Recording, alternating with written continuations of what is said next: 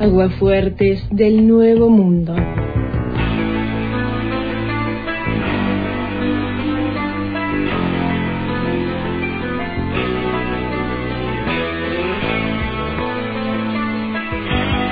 Buenos días, Antena.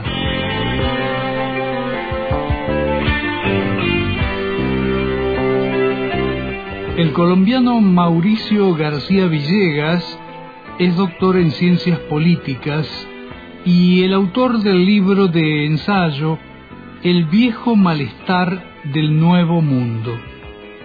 Como preludio a, mm, algunas de sus propuestas reunidas en ese texto, quizás convenga decir que García Villegas tributa al ideario del geógrafo y humanista Friedrich Humboldt o el líder independentista venezolano Simón Bolívar, entre otros, en el sentido de que los pueblos de América Latina son parte de una misma nación en ciernes.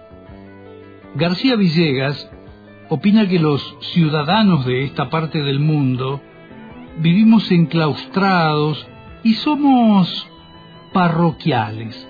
Los nuestros, dice, son estados a medias que nunca han logrado ser capaces de llegar a las regiones, de alcanzar a las regiones. Y mientras no construyamos un Estado que abarque a todas las regiones, va a ser muy difícil resolver nuestros problemas. La suya parece una voz a contramano de tanto discurso consagrado a plantear la necesidad de acabar con el Estado como los que venimos escuchando por estos días. Este pensador considera que tanto la política como la economía o la historia pura y dura son dimensiones legítimas y necesarias para el análisis de nuestras realidades. Pero a esa tríada conceptual de política, economía e historia le agrega la de las emociones, sobre todo las de carácter triste, tal como las definía el filósofo neerlandés Baruch Spinoza. Allí, entre las emociones tristes, se ubican el odio, el miedo, la venganza o el resentimiento.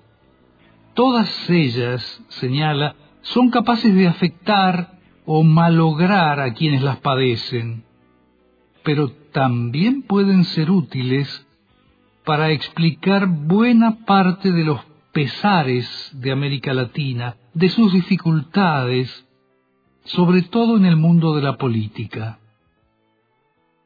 García Villegas cree que las mayores diferencias reconocibles entre un carioca, un mexicano, un bogotano o un argentino son cosméticas o superficiales, nunca fundamentales.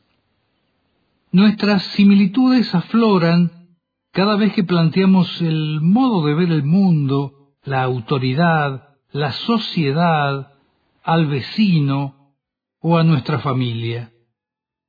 Nuestros parecidos se materializan ante el modo en que vemos la justicia, la libertad, o cómo entendemos nuestras ilusiones y nuestros fracasos. Allí, allí se verifica que compartimos problemas como la corrupción, la ineficacia del Estado, la falta de legitimidad, la desconfianza, el delirio, los miedos.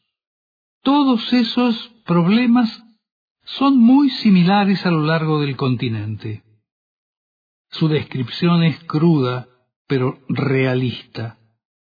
Vivimos los unos a espaldas de los otros, con monedas distintas, con instituciones internacionales que funcionan muy mal, que a veces están dominadas por los políticos de turno y por el color político de sus gobiernos. Pero su alternativa ante todo esto suena idílica y quizás poco viable en el contexto actual. Somos muy débiles, dice, frente a las potencias internacionales, porque negociamos cada uno por su lado. Si este fuera un continente unido, que negociar junto, seríamos mucho más fuertes.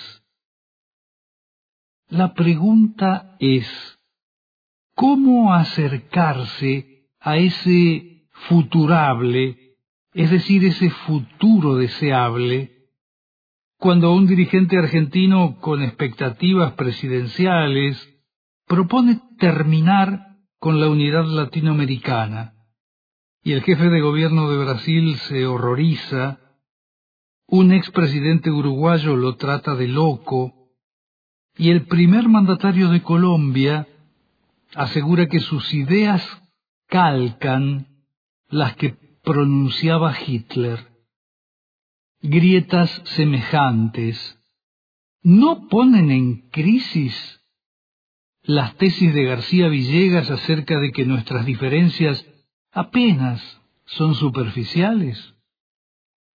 En todo caso, tal vez lo que nos homologue es que esa rajadura social de la que tanto se habla en la Argentina no sea exclusivamente nuestra, sino que esté atravesando las identidades de cada parte de esa nación en ciernes que es América Latina, algo que ciertamente resultaría mucho más grave.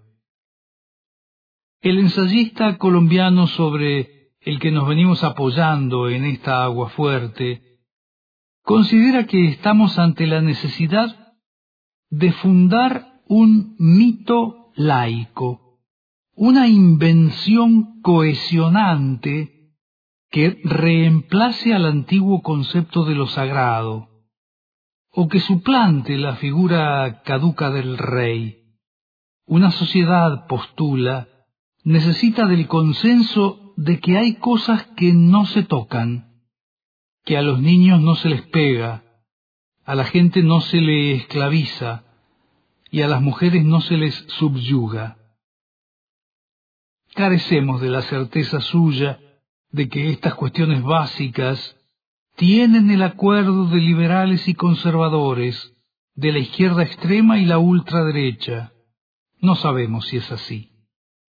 Pero sí tenemos la sospecha de que mi ley ha logrado sintonizar con la voluntad de mito conectivo que de manera voluntaria o inconsciente late en buena parte de la sociedad argentina. Algo de eso aparece en los renglones de García Villegas. En América Latina el miedo a que otros se aprovechen de uno es muy fuerte. Eso conduce muy fácilmente a justificar el despotismo y a otras emociones tristes como la desconfianza, el resentimiento, o la envidia.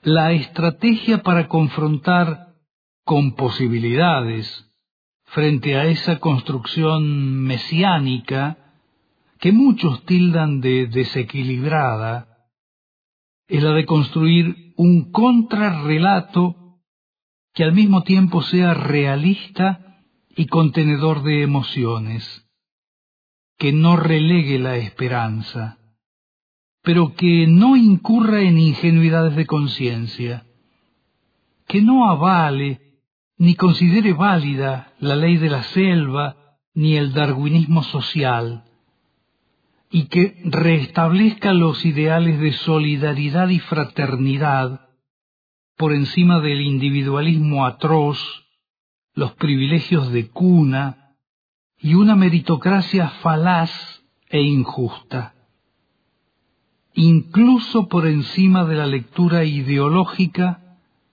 será una forma humanista de edificar futuro.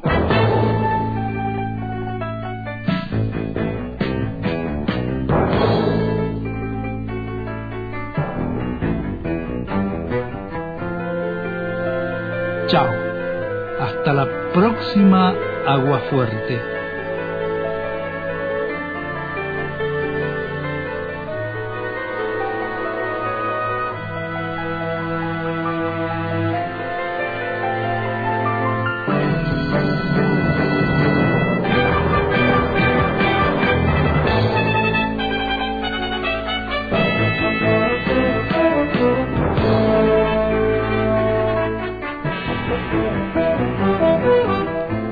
Aguafuertes del Nuevo Mundo.